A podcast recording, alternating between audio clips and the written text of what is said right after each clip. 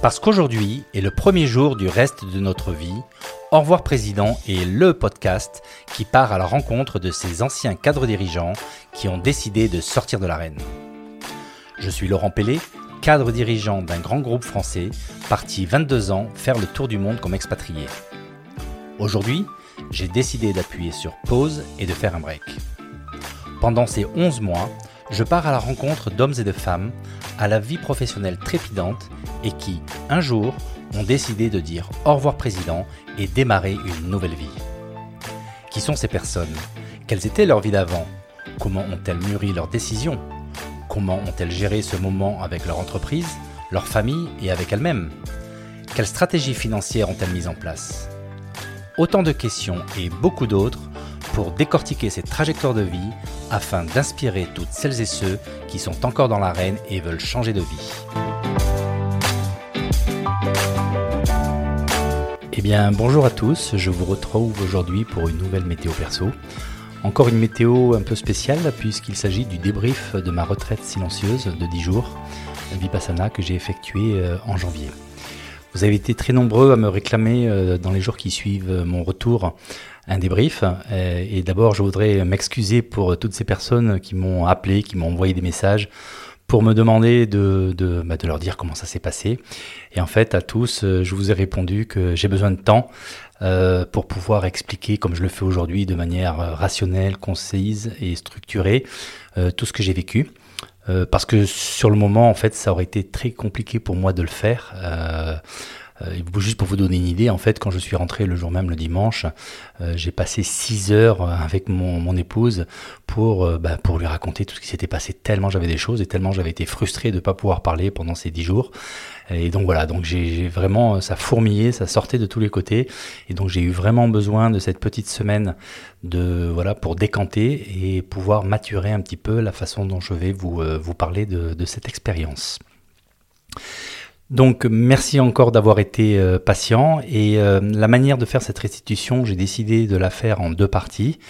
Euh, déjà en une partie, je crois que ça serait un petit peu long et en fait, la manière dont j'ai dont j'ai séparé les deux parties, c'est que la première partie, donc celle-là en fait que je baptise donc mon expérience sur le silence ou le silence, euh, ça va être pour pouvoir euh, avoir, euh, avoir la possibilité de vous partager mon expérience donc de cette retraite silencieuse, sans parler de Vipassana, qui est, la, qui est la technique de méditation qui est enseignée pendant cette, cette retraite.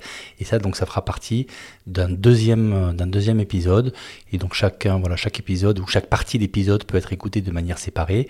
Ceci dit, le mieux, c'est quand même voilà, d'écouter cette première partie qui permet de comprendre un peu le contexte et de, cette, de cette retraite et ensuite d'écouter la deuxième partie qui est vraiment la partie qui est spécifique à la technique euh, Vipassana.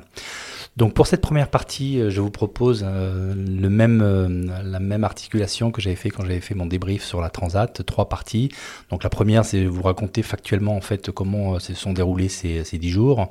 Le deuxième, c'est vous livrer un petit peu pendant toutes mes impressions que j'ai que j'ai eues pendant ces, ces dix jours. Et enfin, une troisième sous-partie, de vous dire avec ces une semaine de, de recul, voilà, qu'est-ce que j'en ai retiré.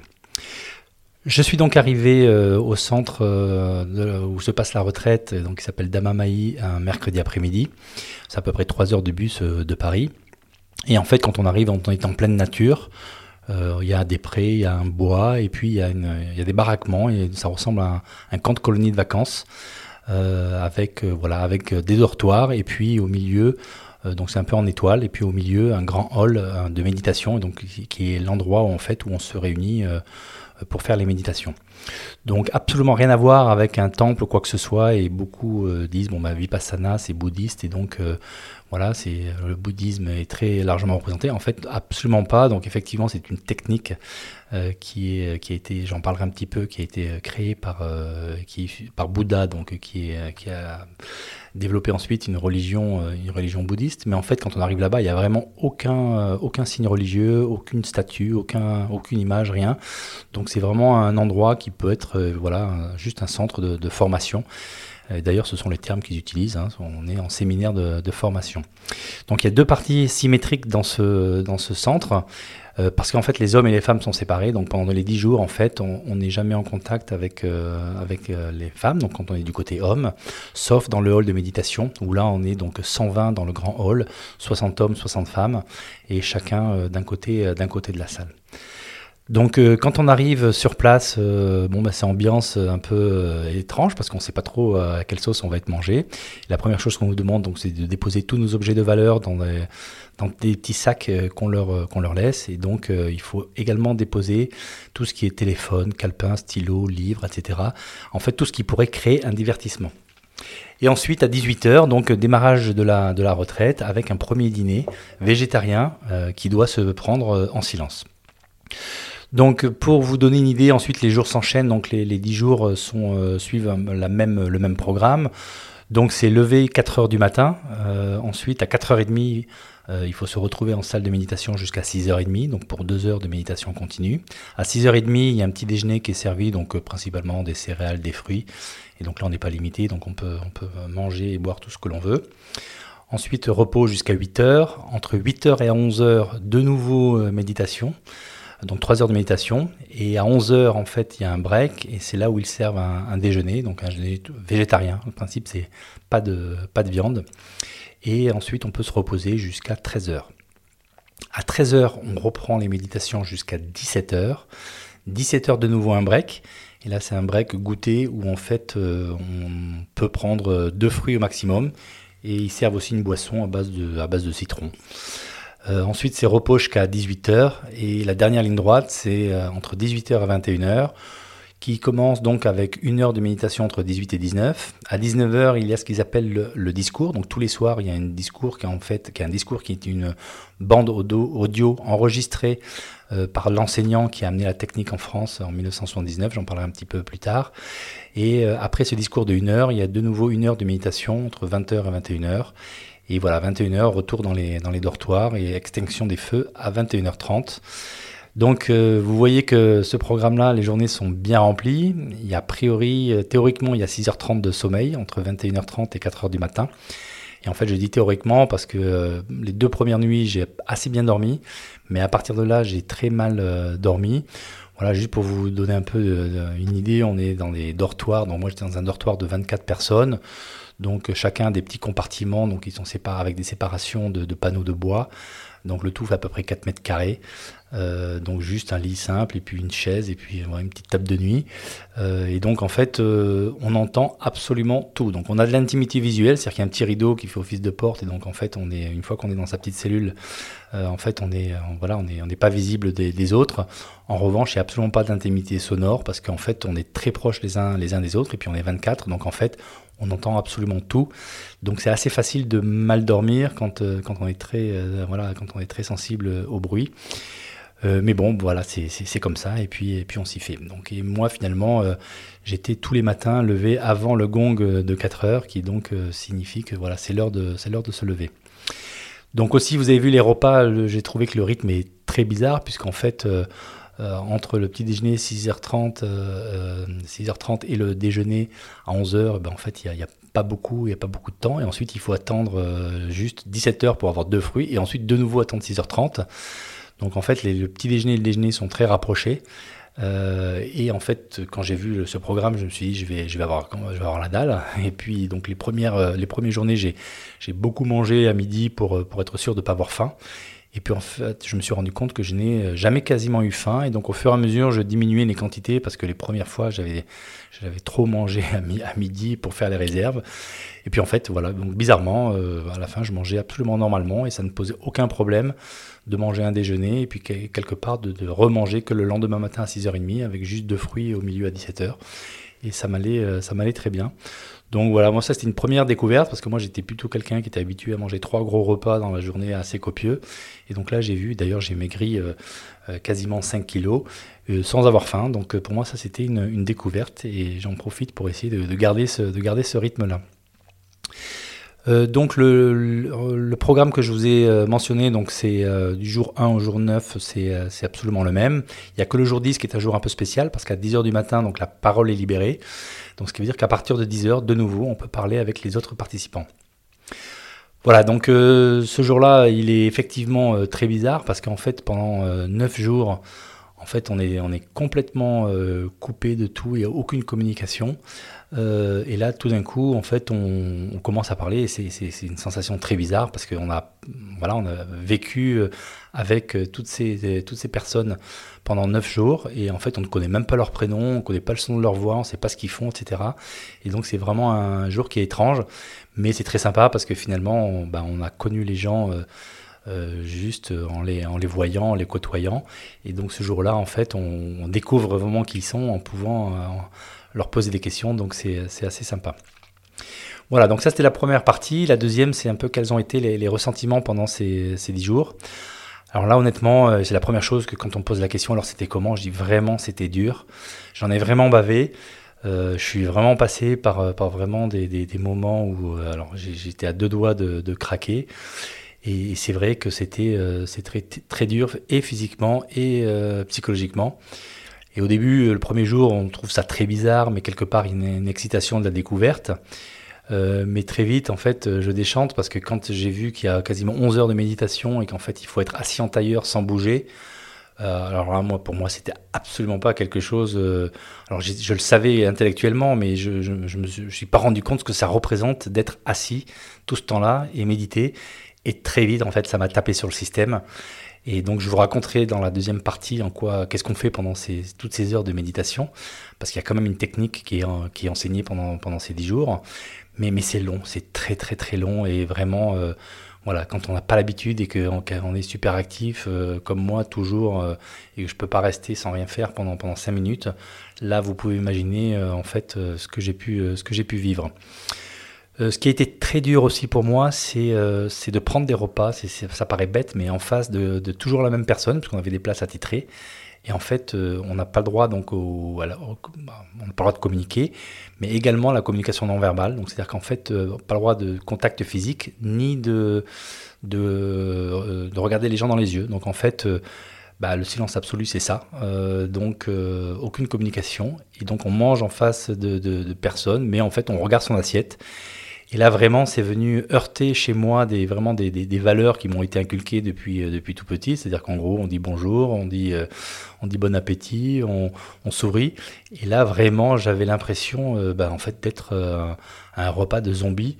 Et j'avoue que bon, c'était c'était un soulagement le dernier jour quand j'ai enfin, enfin pu dire bon appétit à la personne avec qui j'avais mangé, en face de qui j'avais mangé pendant pendant neuf jours.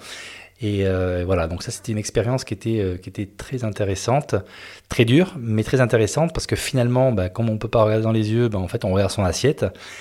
Et en fait, vous avez sûrement entendu euh, parler de ce concept de manger en pleine conscience.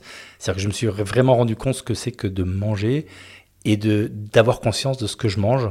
Et en fait, on regarde, voilà, on découpe, on, regarde chaque chaque bouchée, etc. Et donc voilà, donc euh, c'est là où vraiment je me suis rendu compte que normalement, bah, en fait, en mangeant, parce qu'on parle avec les autres, parce que on, regarde, on regarde, je sais pas, on regarde son téléphone ou euh, on écoute un podcast, qu'en fait on est complètement déconnecté avec ce qu'on est en train de faire. Et donc là, je peux dire que j'ai vraiment mangé pendant 9 jours en pleine conscience et maintenant je sais ce que c'est que de, que de manger en pleine, en pleine conscience. Et du coup, je pense que c'est ça aussi qui permet de, de moins avoir faim parce que du coup, on mange plus lentement. Euh, et du coup, on écoute plus, on écoute plus son, son corps et on, prend plus conscience de ce, de ce qu'on fait.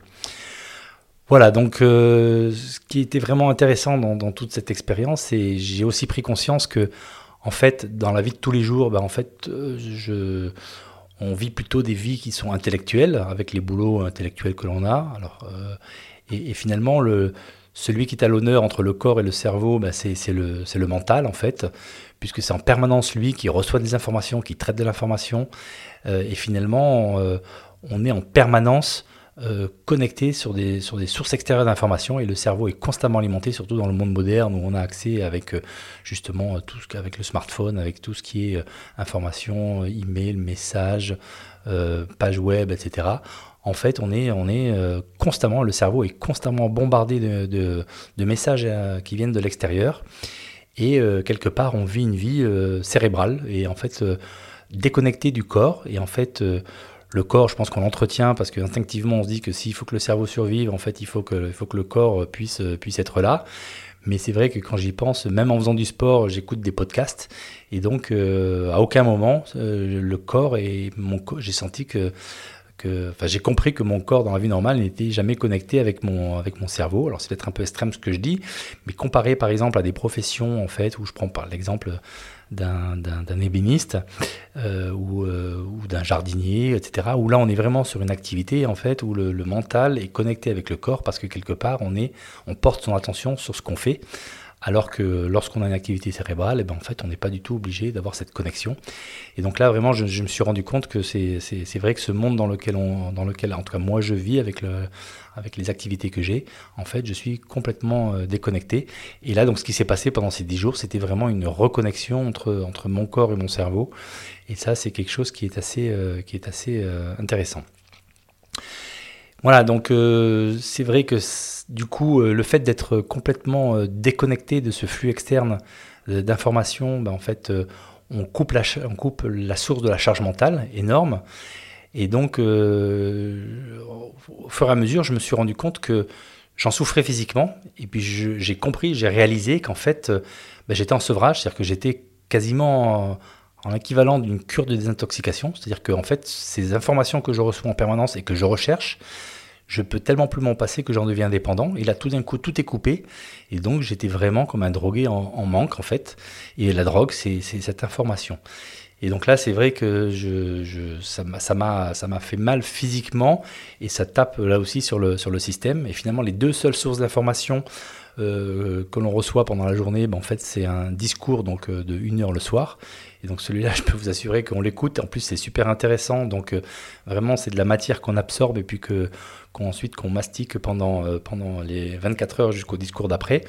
et donc je pense que c'est aussi fait exprès, c'est-à-dire que quand on a justement totalement privé d'informations extérieures, ben, en fait on valorise vachement cette, cette information.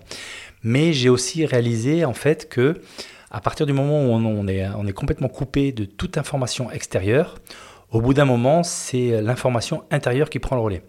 Donc je m'explique, c'est que comme euh, en fait on a, on a absolument aucune information extérieure, bah en fait le cerveau en fait lui il est continuellement donc quand on n'est pas en méditation parce que le principe en méditation c'est justement de ne penser à rien et d'être juste porter son attention sur une chose bien particulière qui est une chose physique, généralement un point de son corps euh, ici et maintenant. Et donc, en fait, c'est de pas de pas de pas pouvoir euh, justement euh, gamberger et avoir des pensées. Et donc, quand on a ces pensées, ben, comme on n'a plus de flux extérieur, en fait, on va chercher toutes les pensées qui alimentent le cerveau, en viennent, viennent de l'intérieur. Et là, il y a vraiment un truc incroyable qui se passe, c'est qu'en fait, je me suis rendu compte de la richesse des pensées que je produisais de moi-même, parce qu'en fait, tout ça, ça vient de l'intérieur. Et c'est vrai que on peut dire que l'information venant de l'extérieur est tellement forte et tellement, il y a tellement de flux, il y a tellement de pression de l'extérieur que finalement ça, ça, ça inhibe en fait tout le flux d'informations qui peut venir de l'intérieur euh, et, quelque part, on laisse l'espace total en fait aux pensées qui viennent de l'intérieur. Et donc, j'ai jamais eu autant euh, d'idées, autant de pensées, autant de souvenirs, autant. Enfin, vraiment, c'était c'était assez incroyable de voir ce jaillissement de, voilà d'idées qui venaient de l'intérieur. Et donc là, j'ai vraiment pris conscience en fait que quand on quand on prend le temps de d'inhiber en fait tout ce, flux externe, et eh ben en fait il y a plein de choses qui se passent. Et c'est des choses je pense que maintenant enfin pas je pense mais j'ai observé depuis une semaine que je prends vraiment le temps en fait de, tout couper d'aller me promener ou de, de, vraiment prendre du temps où en fait je réfléchis par moi-même sans avoir aucune aucune information qui vient de l'extérieur. Et, euh, et c'est vrai que j'arrive à reproduire un peu ces, ces voilà ces, ces, richesses ces jaillissements euh, qui viennent de l'intérieur alors là, malheureusement, j'avais pas de, stylo et de, cahier parce que j'aurais eu plein de notes, plein de choses à noter. Donc là, je me, mais enfin, il y a plein de choses voilà, dont, je me souviens. Mais en tout cas, c'était vraiment une expérience intéressante. Voilà, donc euh, comme je le disais, c'était euh, donc euh, à la fois dur physiquement parce qu'être assis immobile pendant tout ce temps-là et psychologiquement pour les raisons que je vous ai dites. Et donc finalement, ben, c'est vrai que j'ai dû aussi lutter contre mes propres démons parce que comme c'était difficile, plein de fois je me suis dit mais en fait quelle punition je me suis infligé, mais pourquoi je suis venu et pourquoi euh, je serais. Enfin, j'avais l'impression vraiment de, perdre mon temps depuis que j'ai écouté. Euh, depuis que j'ai euh, j'ai fait un épisode sur sur le temps avec Alain Imbert que vous verrez qui qui sortira après cette météo perso en fait c'est pas je perds pas mon temps mais j'utilise mal mon temps et j'avais vraiment cette cette impression là et donc, c'est vrai que j'avoue que parfois j'ai failli craquer. Je me suis même dit à un moment, bon, je fais mon sac et je me barre pendant la nuit. Et puis très vite, je me suis rendu compte quand mince, j'ai laissé mon téléphone, mon portefeuille, mes clés, tout ça chez les, dans les, organisateurs. Et donc très vite, on se dit, ben, en fait, on peut pas le faire. Et voilà, et, après, euh, deuxième jour, en parlant avec des personnes, j'étais pas le seul à avoir ces pensées-là. Il y en a même certains qui m'ont avoué avoir euh, demandé à avoir un entretien avec l'enseignant et demandé à partir. Et puis voilà, l'entretien s'est soldé par euh, le fait que la personne est restée. L'enseignant avait réussi à lui à trouver les mots pour, pour le convaincre de, de rester. Voilà, donc moi vraiment quand je pétais les plombs, mon exutoire à moi c'était de, marcher, donc on n'avait pas le droit au sport, et donc en fait je marchais à fond la caisse. Et d'ailleurs ça m'a valu le dixième jour d'être vanné par des par d'autres participants qui m'ont dit ah c'était toi le, on se demandait euh, combien de temps t'allais tenir parce que je tournais en rond dans la forêt, donc il y, a un parcours en fait où on peut on peut marcher.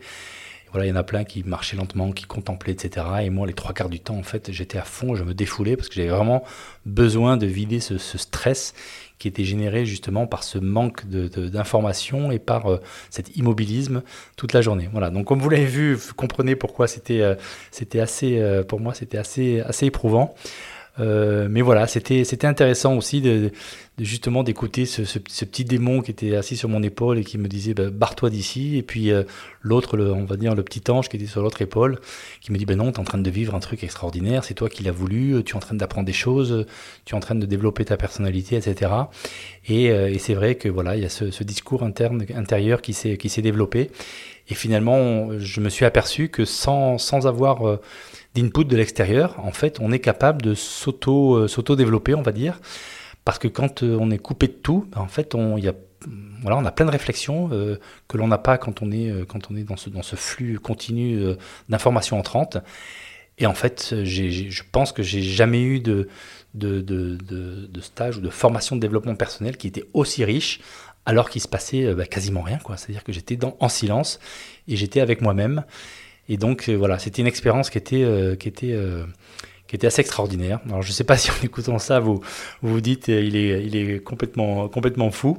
En tout cas, je vous, vraiment, je vous le retranscris, euh, tel que je l'ai senti. Et puis vraiment, l'intérêt de ce podcast, voilà, c'est de vous partager les choses telles qu'elles sont. Et puis, c'est pas là pour vous raconter une belle histoire, mais c'est vraiment euh, tout ce qui s'est passé, tout ce qui s'est passé en moi pendant, pendant ces, ces neuf jours de silence.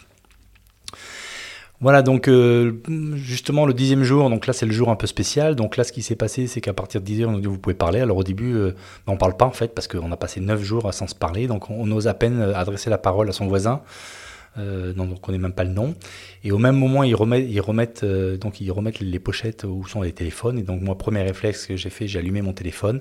J'avais une envie vraiment une, très très grande envie de, de, parler tout de suite à mon épouse. J'ai appelé, elle n'a pas, euh, elle pas répondu, et donc j'ai décidé de laisser un, un mémo vocal euh, sur le groupe WhatsApp où il y a ma femme et mes trois filles. Et en fait, j'ai commencé à laisser le, le, mémo, et au bout de trois mots, j'ai été complètement débordé par mes émotions et je me suis effondré en larmes et j'arrivais plus à parler, j'étais bloqué. Donc j'ai arrêté d'enregistrer parce que j'arrivais plus à parler. Et donc là, ce que j'ai fait, c'est que je suis retourné avec les autres participants et, euh, du coup, euh, on a commencé à parler, débriefer, échanger. donc là, je me suis rendu compte que c'était plus facile de le faire parce que c'est des, personnes qui avaient vécu la même chose que moi. Et donc, j'ai, voilà, c'est uniquement après avoir passé ces quelques heures à débriefer où j'ai pu appeler à la maison et là, j'ai vu que ça allait mieux. Euh, j'étais j'étais en capacité de parler. Donc voilà, l'erreur de ne pas faire, c'était de, de, tout de suite euh, de tout de suite euh, appeler à la maison parce que c'était en fait il y avait trop trop d'émotions et j'étais j'étais complètement bloqué. Et ce qui est marrant, c'est qu'en fait le phénomène s'est reproduit quand je suis rentré donc à la maison le dimanche. je suis arrivé donc j'ai commencé à raconter etc. Et en fait il y avait certaines choses que je racontais en fait où où tout de suite j'étais bloqué et en fait voilà les pareil effondrement en larmes et je ne sais pas pourquoi, et sur certaines choses, sans doute des choses qui m'avaient particulièrement marqué. Et donc il a fallu euh, petit à petit que je le raconte avec quelques personnes autour de moi, euh, à qui j'ai pris le temps de, raconter, euh, pour que finalement, bah, voilà, j'arrive, je puisse, je puisse en parler sans avoir, sans avoir ce, ce bouleversement émotionnel. Donc voilà, c'était, c'était quelque chose qui était assez, assez étrange. Et comme, comme vous pouvez le sentir, ces 10 jours ont vraiment été bousculants pour moi. Et je pense vraiment que voilà, ces 10 jours, c'est long et donc il y a vraiment des choses qui se passent en profondeur. Et euh, toute cette expérience, je pense, m'a changé. Euh, et vraiment, euh, je me sens aujourd'hui, alors ça, voilà, je ne sais pas ce que j'attribue au silence et ce que j'attribue à, la, technique Vipassana, donc, dont je vais vous parler dans la, dans la deuxième partie. Mais aujourd'hui, je me sens beaucoup plus calme, plus zen, moins débordé par mes émotions. Euh, plus sage peut-être. Alors ça fait bizarre de dire ça, mais euh, voilà. Et d'ailleurs ma femme m'a confié que quand une copine lui a demandé alors comment il est revenu, elle a dit bah en fait j'ai l'impression que c'est comme s'il avait pris 10 boîtes de tranquillisants. Donc je suis, c'est vrai que je suis quelqu'un d'assez assez speed, assez, je le suis toujours, je pense un peu, mais mais assez stressé. Et là je pense qu'il y a vraiment eu euh, une, un changement. Et voilà, donc du coup, je me sens mieux parce que moins de stress, plus calme, plus, plus relax, plus, plus posé. Et donc j'ai forcément envie de, garder cet état. Et donc euh, la, voilà, la résolution que, j'ai prise en rentrant et que je suis arrivé à tenir là, pour, la, semaine où je, suis rentré, c'est vraiment de faire une, euh, une heure de méditation euh, tous les matins. Donc c'est beaucoup, mais quelque part ça, ça, rentre dans le, ça rentre dans le programme. Et puis aussi sur la manière de me nourrir, c'est vraiment de, de faire plus attention de manger que quand j'ai faim et puis vraiment de prendre le temps de, de manger en conscience pour être bien sûr que voilà quand j'ai plus faim j'arrête euh, et aussi, euh, l'autre chose que, vraiment auquel je fais attention, c'est vraiment de faire attention à quelle nourriture je donne à mon cerveau. Et c'est vrai que d'essayer de d'avoir conscience à chaque fois de ce que mon cerveau ingurgite et d'être bien sûr que ce que je lui donne à manger, en fait, c'est euh, bah, quelque chose qui est sain, quelque chose qui en vaut la peine. Et donc j'essaye un peu de, réguler et de maîtriser, de contrôler ce flux entrant d'informations bah, pour laisser plus de temps aussi bah, au flux euh, qui vient de l'intérieur. Et du coup d'avoir un meilleur équilibre entre ce qui vient de l'extérieur et ce qui vient de l'intérieur. Et du coup d'avoir une vie, euh, une vie, en tout cas une vie cérébrale, une vie intellectuelle plus, euh, plus équilibrée. Voilà, donc voilà ce que je, je pouvais vous, vous raconter. Donc autre chose euh, qui était intéressant, c'est qu'à la fin, donc quand on a partagé avec les, autres, en fait vraiment des, personnes très très différentes. Donc il y avait des entrepreneurs, des, des cadres dirigeants, des gens qui s'étaient reconvertis à, des activités beaucoup plus euh, euh, beaucoup plus terrestres, on va dire, qui, qui, lancent des fermes écologiques, etc. Donc vraiment tous les profils, plutôt bien éduqués. voilà, donc c'était vraiment vraiment intéressant. Et puis il y en a certains qui ont dit qu'ils en étaient à leur troisième, quatrième, je crois il y en a même dixième dixième retraite dix jours. Donc là, j'ai dit, alors là, ils sont complètement fous et jamais je retournerai parce que j'en ai tellement bavé. Mais avec du recul, je me dis que voilà, je, ne dirais peut-être pas maintenant que jamais je n'en commencerai parce qu'en en fait, c'est vrai qu'en y pensant, on a rarement l'occasion d'avoir euh, d'avoir une telle bulle de silence et de déconnexion. Euh, et même quand j'ai fait ma transat à la voile, en fait, c'est vrai que j'étais déconnecté des réseaux, mais en fait, j'avais apporté avec moi des bouquins, des podcasts, et puis on avait, voilà, les autres, les autres, les autres coéquipiers avec qui on échange. Et donc là, on est vraiment, euh, on va dans l'extrême de ce qui est possible. Alors, je pense que le, point supplémentaire, c'est de pouvoir aller dans une cabane dans la forêt tout seul. Mais, mais là, voilà, là, c'est vraiment une une bulle de silence et de déconnexion totale pendant dix jours. Et, je pense que voilà, peut-être qu'un jour, je me dis aujourd'hui, je ne pense pas que ça soit impossible, qu'un jour ça me, manque et que j'ai envie de, le refaire. En tout cas, après cette expérience, le mot silence a une toute autre signification et vraiment, je vois la richesse du silence, donc ce que ça apporte, comment ça transforme, est-ce que ça peut, voilà, comment ça peut, ça peut transformer. Et donc voilà, donc globalement, même si j'en ai bavé euh, grave, et que j'avais qu'une seule envie, c'est de partir de là-bas quand j'étais en plein milieu et que je comptais les jours comme un, comme un prisonnier en, en, tôle. Euh, mais là, j'avoue que maintenant que c'est terminé, ben en fait, euh, voilà, je, vraiment expérience très positive. Et euh, voilà, c'est ce que j'avais à vous dire sur la partie silence. Et donc, je pense que je vais arrêter cette, cette première partie ici. Et donc, je vais vous donner rendez-vous avec la deuxième partie euh, dans lequel je vais pouvoir un peu vous expliquer ce qu'est cette technique qu'ils enseignent pendant, euh, pendant ces 10 jours. Merci beaucoup de m'avoir euh, écouté. À très bientôt rendez-vous à la deuxième partie si vous décidez de l'écouter. Et prenez bien soin de vous. À bientôt. Bye bye.